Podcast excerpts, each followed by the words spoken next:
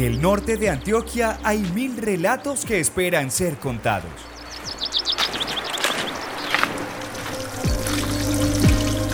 Activa tus sentidos y déjate envolver por las voces y sonidos del bosque y el páramo. Caminemos juntos por la cordillera para conocer historias de conservación y aprovechamiento sostenible.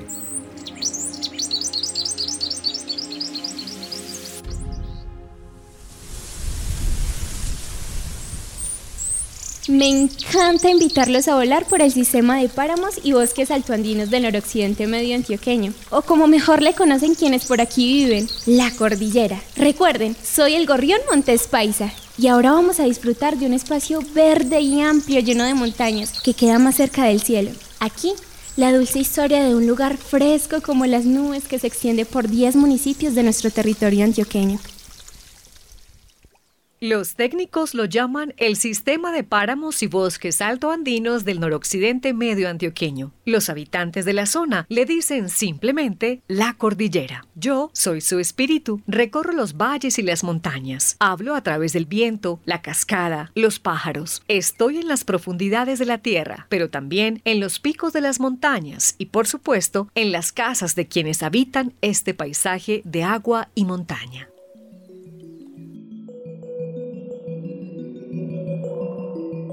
La cordillera es un referente, un símbolo, es un hogar. Estamos dentro de la cordillera central y la cual habitamos nosotros en la parte oriental del municipio, porque el páramo está en la parte oriental. La experiencia es la base del conocimiento de las personas que viven en este cordón de montañas el helecho arbóreo o sarro. Anteriormente lo utilizaban para hacer las chozas. Ese helecho arbóreo está en vía de extinción, hay que protegerlo. Y lo mismo el roble, también hay otros como el encenillo que lo utilizaban primero la corteza, la utilizaban para curtir cueros. También quedó muy extinguido, entonces hay muchas especies todavía que hay que empezar a, a que se reproduzcan. La cordillera es como la casa grande donde hay espacio para todos.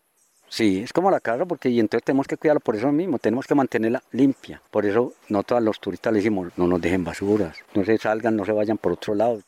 Bueno, mi nombre es Albeiro Aguirre, guardabosque y guía turístico durante mucho tiempo. El agua, el aire, la temperatura y la tierra posibilitan el desarrollo de múltiples formas de vida, entre ellas la humana, incluidas sus actividades productivas. Mi nombre es Reinel Restrepo Medina. Yo soy mayordomo aquí en una finca La Beta. Me siento muy contento de trabajar por aquí en esta parte área de la cordillera. Eh, tenemos buenas aguas, una parte donde hay, no hay contaminación de nada. Yo vivo con mi señora y tres hijos. Pero los vecinos de la cordillera están cambiando sus costumbres y unen esfuerzos para la conservación tratamos de mantener aquí protegida todas las áreas de los bosques, las aguas, eh, los residuos sólidos los separamos. Tenemos lo que es todos los bosquecitos aislados, encerraditos. Estamos manejando muchos con materias orgánicas. Todo es protegido por Corantioquia, por EPM y los mismos finqueros, hay unos que estamos de acuerdo en que debemos proteger las aguas para cuidar el medio ambiente y un futuro más adelante para nuestros hijos, nuestros nietos, que tengan un mejor vivir.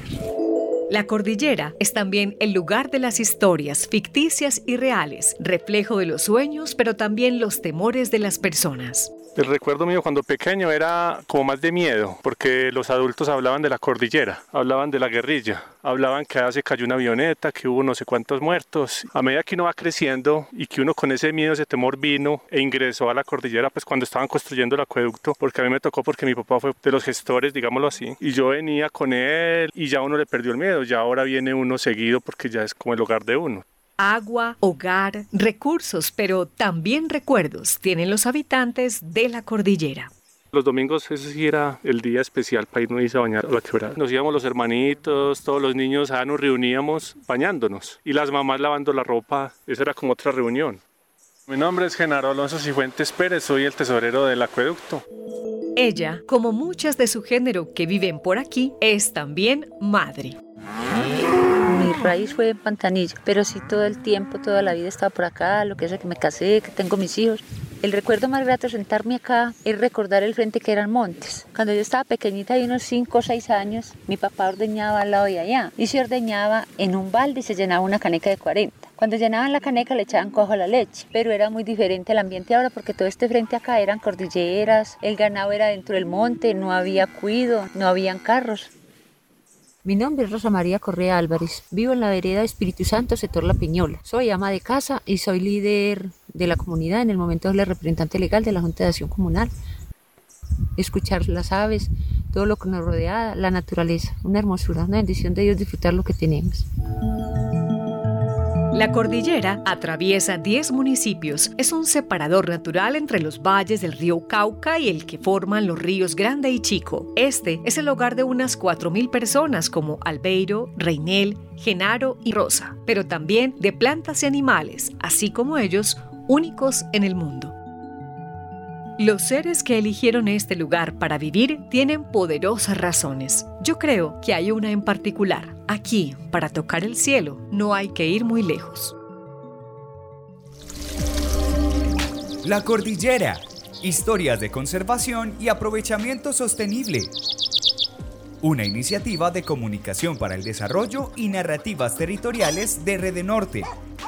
La alianza EPM PNUD y las emisoras La Voz de San Pedro, Paisaje Estéreo, Brisas del Río Chico y Radio Más.